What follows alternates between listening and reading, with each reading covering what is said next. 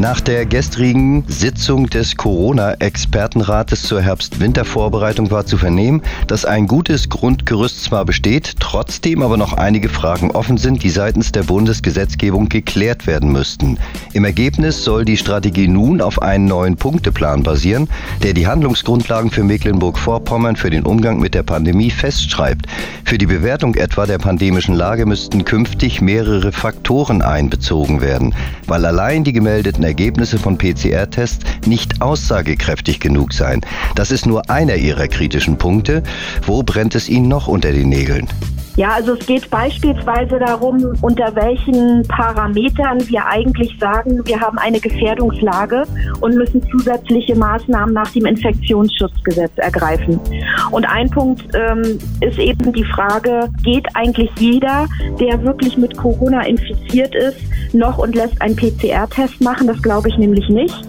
Deswegen wollen wir in Mecklenburg-Vorpommern einen anderen Weg gehen und sind mit der Kassenärztlichen Vereinigung im Gespräch über das ganze Land verteilt, Arztpraxen zu gewinnen, die uns ihre Fallzahlen melden, damit wir ein Gefühl im Gesundheitsministerium dafür kriegen, wie viele Leute sind denn wirklich momentan erkrankt, sind bei Ärzten in Behandlung, ohne dass sie einen PCR-Test haben. Und ich finde, solche ähm, Zahlen zu den Inzidenzen sind nach wie vor wichtig. Wir müssen uns aber Gedanken machen, wie können wir die möglichst genau auch erheben und nur der PCR-Test und die Meldung ans RKI reicht mir da eben nicht. Nun soll dieser finale Neun-Punkte-Strategieplan für Mecklenburg-Vorpommern in Kürze dem Landeskabinett vorgelegt werden. Wie zuversichtlich sind Sie, dass dem auch gefolgt wird?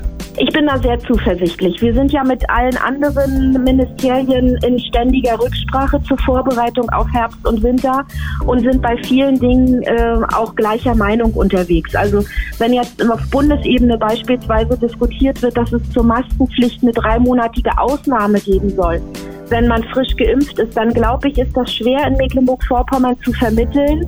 Es ist schwer umzusetzen, aber auch schwer zu erklären. Und da ist der Wirtschaftsminister beispielsweise an meiner Seite zu sagen, wenn innen eine Maskenpflicht gilt, dann für alle und ohne Ausnahmen. Von daher glaube ich, dass wir insgesamt innerhalb der Landesregierung sehr gut informiert sind und gut gemeinsam unterwegs sind für die Vorbereitung Herbst-Winter. Nun scheint es in der Landesregierung ohnehin ganz gut zu florieren mit der Arbeit der Bundesregierung. Sind Sie gerade allerdings nicht so zufrieden? Wo hängt es da noch oder was geht Ihnen da möglicherweise zu langsam? Ja, das Infektionsschutzgesetz, das neue, das jetzt im Entwurf vorliegt und am 8. September durch den Bundestag gehen soll, ist schon eine Verbesserung zu dem, was wir im letzten Jahr hatten. Trotzdem herrscht an zwei Punkten für mich immer noch äh, Nachfragebedarf und die Hoffnung, dass es dort eine Änderung gibt. Das eine ist die Frage, wollen wir wirklich ähm, eine Ausnahme für die Maskenpflicht für drei Monate. Es entsteht nach außen der Eindruck, dass man sich alle drei Monate gegen Corona impfen lassen soll, was ja nicht der Fall ist sondern die Impfung an sich gegen die neue Variante mit einem angepassten Impfstoff ist ja für sich genommen schon ein zusätzlicher Schutz. Da brauche ich nicht noch diese komplizierte Ausnahmeregelung.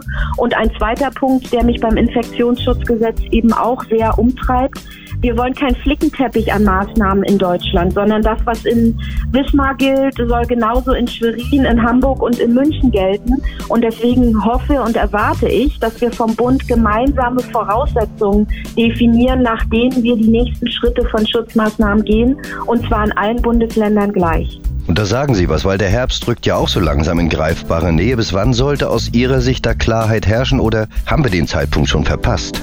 Nein, verpasst haben wir den Zeitpunkt nicht, weil ja am 8. September das Gesetz endgültig im Bundestag und am 16. September im Bundesrat beraten und beschlossen werden soll. Aber wir müssen natürlich jeden Tag jetzt nutzen, um uns dafür gemeinsame Parameter auch zu verständigen. Es laufen die Gespräche auf Landes-, aber auch auf Bundesebene.